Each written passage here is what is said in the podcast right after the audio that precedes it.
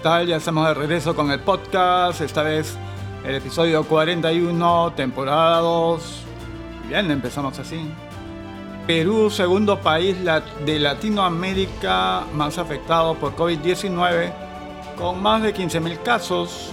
Los infectados por coronavirus en Perú, el segundo país latinoamericano más afectado por la pandemia después de Brasil, superaron este domingo los 15.000 afectados, informó el Ministerio Peruano de Salud. En las últimas 24 horas el número de afectados por el brote en el territorio del Perú aumentó en 1.208 casos, sumando un total de 15.628 positivos, lo que representa un 11% de las 143.745 pruebas por COVID-19 realizadas hasta la fecha en el país. Según precisaron las autoridades sanitarias peruanas, 400 personas han muerto mientras que de los 1.349 enfermos que se encuentran hospitalizados, 167 están en cuidados intensivos con ventilación mecánica, el punto con mayor número de infectados sigue siendo Lima, la capital, con 10.877 casos confirmados, seguidos de la región del Callao, 1.239 contagiados, Lambayeque 671, Loreto 552. El pasado 15 de marzo, cuando Perú sumaba en total 71 casos de COVID-19, el presidente de la Nación, Martín Vizcarra, decretó el estado de emergencia nacional durante los siguientes 15 días, el cierre total de las fronteras y el estado de inmovilización de la ciudadanía. La cuarentena nacional se ha extendido desde entonces hasta el 26 de abril. Bueno, y esto no lo decía un medio nacional, sino que es lo que ha publicado RT. En fin, Bien, ahora vamos con otro tema. Caída récord del petróleo estadounidense WTI. Su precio alcanza su cota mínima en dos décadas. El precio del petróleo continúa su caída a escala global, alcanzando su cota mínima en dos décadas en medio de la crisis de la demanda global causada por la pandemia coronavirus, informa Bloomberg. El precio de los futuros para el petróleo WTI cayó más de un 20% por debajo de los 15 dólares por barril en los mercados asiáticos, según AFP. Tras situarse en los 14.47 dólares por barril, luego registró una leve subida hasta los 15.37 dólares en New York Mercantile Exchange, bolsa de materias primas de Nueva York en Singapur. El West Texas Intermediate, WTI, es una clase de petróleo producida en Texas y el sur de Oklahoma que sirve para referencia, para referencia para fijar el precio de otras corrientes de crudo. Es mucho menos pesado que el Brent y tiene bajo contenido en sulfuro. Por su parte, el precio de los futuros de junio para el petróleo Brent cayó hasta los 27,63 dólares por barril tras contraerse un 10,8% la semana pasada, hasta que nos acerquemos al levantamiento de las cuarentenas, los precios del petróleo pueden bajar o permanecer en un rango en torno a los niveles actuales, ha destacado Bandana Hari, fundadora de Banda Insights en Singapur. El colegio médico está molesto con Fiorella Molinelli. El médico infectólogo y vicedecano del colegio médico Ciro Maguiña indicó que la institución que integra no está conforme con las recientes manifestaciones de la presidenta de Salud, Fiorella Molinelli, quien afirmó haber reclutado médicos sin colegiatura para colaborar en la lucha contra el coronavirus COVID-19. Maguiña indicó que lo mínimo indispensable para ejercer el oficio de médico es contar con colegiatura, pues es lo, el único aval para determinar que una persona tiene formación universitaria previa. El colegio médico está molesto con la palabra de la economista Molinelli, diciendo que los médicos que está contratando no requieren colegiatura. Esto es absurdo que en ningún país se puede tolerar, porque está adscrito incluso en el documento de concurso que dice colegiatura indispensable, dijo Maguiña a Canal N. Asimismo agregó que nosotros no nos oponemos en general a que haya en esta batalla el apoyo correspondiente, pero tiene que ser con lo mínimo. No es que hay que dar carta blanca para que cualquier hijo de vecina venga y diga yo soy médico. El infectólogo hizo un llamado a la presidenta de salud a rectificarse de las declaraciones vertidas. Estas no son cosas correctas cuando estamos en una pandemia tan severa y que hay que salvar vidas. Fabio Sarmiento dice, tendríamos más de 20.000 infectados. El sensible fallecimiento del ex congresista líder Ushñawa demostraría que la capacidad de los establecimientos de salud en el interior del país está desbordada y en cualquier momento se podría tener una situación crítica que termine en el deceso de varios pacientes contagiados por COVID-19, según dijo a Expreso el médico infectólogo Fabio Sarmiento López. El sistema de salud en nuestro país no es bueno. En estos momentos a las regiones no le entregan equipos de bioseguridad. Solo aquí en Pucallpa se puede observar que ningún integrante de un establecimiento médico tiene el equipo de bioseguridad completo porque faltan guantes o mascarillas o el mameluco. Además, ninguno de ellos está siendo examinado. Nuestro sistema ya está colapsado, aseveró. Sarmiento también cuestionó que el Ejecutivo continúe realizando con celeridad las pruebas rápidas cuando debería enfocarse en la adquisición de pruebas moleculares y aseguró que las cifras de infectados brindadas por el gobierno no son reales y por el contrario en un cálculo indicó que los infectados serían el doble. En cambiando de tema, Pérez sería sancionado por abandonar audiencia.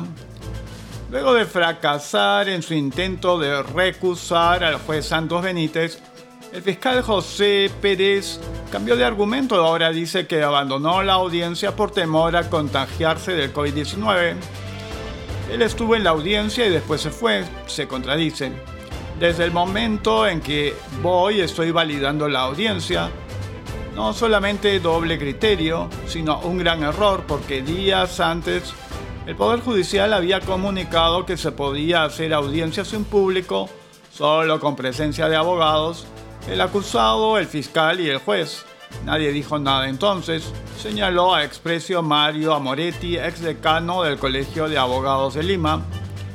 Se supone que es defensor de la legalidad. A un abogado que hace esto se le sanciona, se pone en conocimiento del Colegio de Abogados para aplicar sanción, acotó el letrado. Bueno, aquí tenemos eh, unos cuantos tweets en una cuenta de un tuitero. Eh, las publicó a, una manera de agrupamiento, colección, y aparece ni más ni menos pues que Rosa María Palacios y Sol Carreño pretendiendo hacer el rol de defensores de, de la población y defensores de los derechos, reaccionan frente a una pregunta que Ipsos publica, bueno, que la ha hecho en su ya tristemente célebre encuesta, en la que le da un altísimo porcentaje a Vizcarra. Este, se dice que esta encuesta, una vez más, es de esa que se hacen um, por teléfono o por WhatsApp, como fuese. Y la pregunta que hizo Ipsos es la siguiente. ¿Qué porcentaje de peruanos estaría de acuerdo con que la cuarentena se extienda más allá del 26 de abril si continúan eh, aumentando los casos de COVID-19 y bueno, del 74%, etc. Bien. Y Sol Carreño asume pues el, envalentonada el rol de defensora, dice, política del terror da resultados. El miedo facilita la manipulación. Cuidado con lo que opine la mayoría sobre el recorte de las libertades básicas. Los derechos no están sujetos a votación.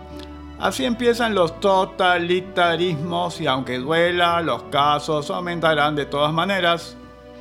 Vaya, miren. Y bien, y Rosa María Palacios dice, veamos esto de mayorías y minorías en todo el Perú, es de noche. 32 millones cumplen, mil incumplen. ¿Cuál es la mayoría? La mayoría, la, inmensa mayoría cumple. El incumplimiento es estadísticamente marginal, pero como necesitamos culpables, los inventamos. Bueno, aunque las opiniones o puntos de vista no son descarriados, el punto está en que estas personas se han caracterizado por ah, más bien ah, haber estado siempre al ataque de cualquiera que discrepara con el gobierno, siendo puntales de la maquinaria de demolición, de oposición. Y ahora parece que han hecho un giro en 180 grados bueno, de repente son lo que se suele denominar por ahí eh, oposición controlada. Y naturalmente es razonable pensar que seguir incrementando la cuarentena definitivamente recorta las libertades de las personas. Pero... Caramba, ¿no? Este, por ahí hay un dicho antiguo que decía que cuando el diablo se acomide es porque almas quiere llevarse. Eh, dada la falta de credibilidad de estas personas, uno debe preocuparse cuando asumen el rol de defensores de la ciudadanía. Pero a la vez hay que tener en cuenta que, mm, si bien las libertades son importantes, aquí hay un tema de fondo, ¿no? Que definitivamente no se puede extender indefinidamente una cuarentena, principalmente porque ya, ya tocaron fondo los recursos, digamos, los fondos económicos de una buena cantidad de familias y muchas empresas, principalmente pequeñas, pero también medianas, eh, definitivamente mm, van a quedar knockout. Ya hay buena cantidad de, empleos que se han perdido y no se van a recuperar de la noche a la mañana. Eh, uno va observando cómo la gente cada vez está más, más que preocupada, casi desesperada han dado alguna serie de paliativos, esto le permitió retirar eh, parte del dinero de las AFP, pero eso funciona para el sector eh, de peruanos que ha estado moviéndose en, la economía formal y no es la mayoría. ¿Y qué pasa con los que no, no han aportado nunca? Porque no han trabajado en el sector formal. Ellos no tienen seguro, ellos no tienen AFP, entonces por ahí va la cosa, ¿no? Y la ayuda que a través del dinero que está proporcionando, que pretende proporcionar el gobierno y las canastas y todo lo demás, este, han tenido un alcance muy limitado, ¿no? Entonces sí es importante que haya eh, personas que reparen que las libertades están en riesgo, pero también hay que empezar a manifestarse vocalmente, bueno, por el momento, con respecto a la necesidad de que ya tiene que hacerse público un cronograma de cómo va a ir reactivándose la economía, ¿no? No nos vaya a salir con la sorpresa después del 26 que se extiende, no sé si 15 días más o cuánto se le ocurra. Um, esto ya no está como para seguir con, con esta clase de situaciones que no son en modo alguno un juego. Uh, la población bien puede terminar perdiendo la paciencia porque definitivamente el hambre y la estrechez económica nunca fueron buenos consejeros. Casos confirmados por coronavirus COVID-19 ascienden a 15.628 en el Perú, comunicado número 70. 19 de abril del 2020, una con 27 pm, con relación al procesamiento de las muestras moleculares y serológicas o rápidas por coronavirus 19, el Ministerio de Salud informa a la población lo siguiente. Número 1 al 19 de abril del 2020 se han procesado muestras para 143.745 personas por COVID-19, obteniéndose hasta el, las 0, 0 horas 15.628 resultados positivos y 128.117 negativos. Personas muestreadas 143.745. Pruebas moleculares 40.028. Pruebas serológicas rápidas 103.717. Negativas 128.117 pruebas moleculares 31.665, pruebas serológicas rápidas 96.457, positivas 15.628, pruebas moleculares 8.363, pruebas serológicas rápidas 7.265. Número 2. A la fecha se tiene 1.349 pacientes hospitalizados con COVID-19, de los cuales 167 se encuentran en UCI con ventilación mecánica. Número 3 del total de casos positivos que cumplieron su periodo de aislamiento domiciliario, 6.811 ya se encuentran con alta. Número 4, Lima sigue siendo la región con el mayor número de infectados por COVID-19 a la fecha con 10.877. Las siguientes regiones también presentan pacientes con COVID-19.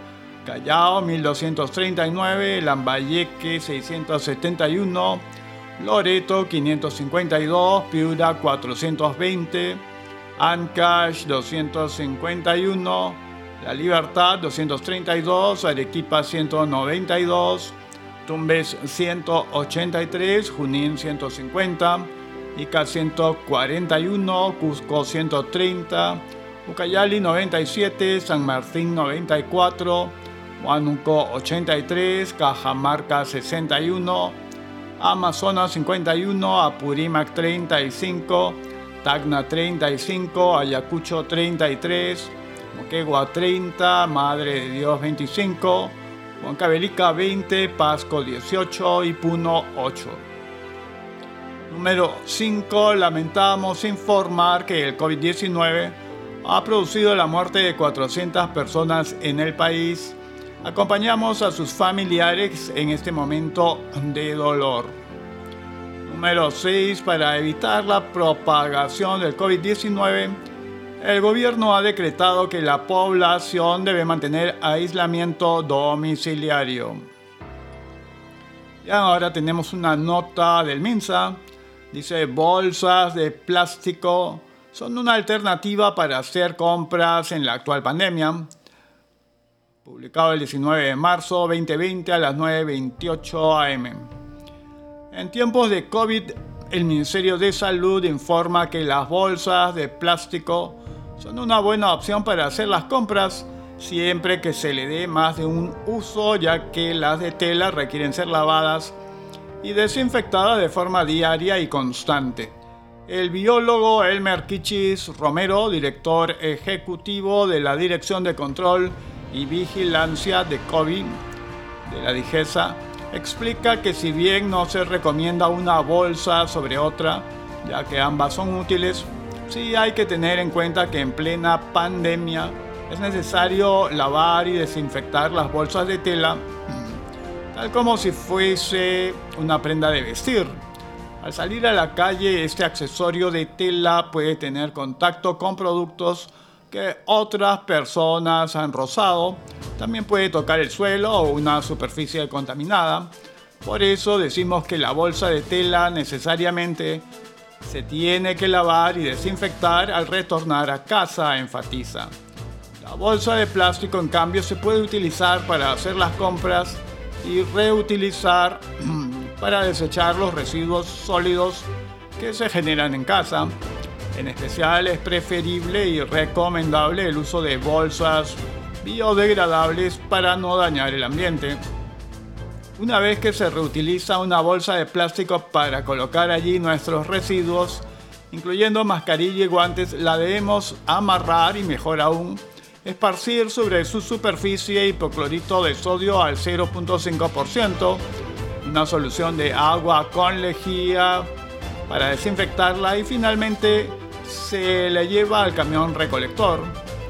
Al usar de esta manera la bolsa de plástico, se cumple con la ley de residuos sólidos que señala que antes de su disposición final hay que valorizar, siendo la reutilización uno de los aspectos a contemplar. Asimismo, se protege a la persona encargada de recoger estos residuos sólidos que por recomendación sanitaria no se deben abrir. Cabe indicar que en el estado de emergencia frente al COVID-19 debemos proteger la salud de las personas confinando los residuos en las bolsas de plástico. Bien, así llegamos al final del podcast en el episodio 41, temporada 2. Y estaremos encontrándonos pronto.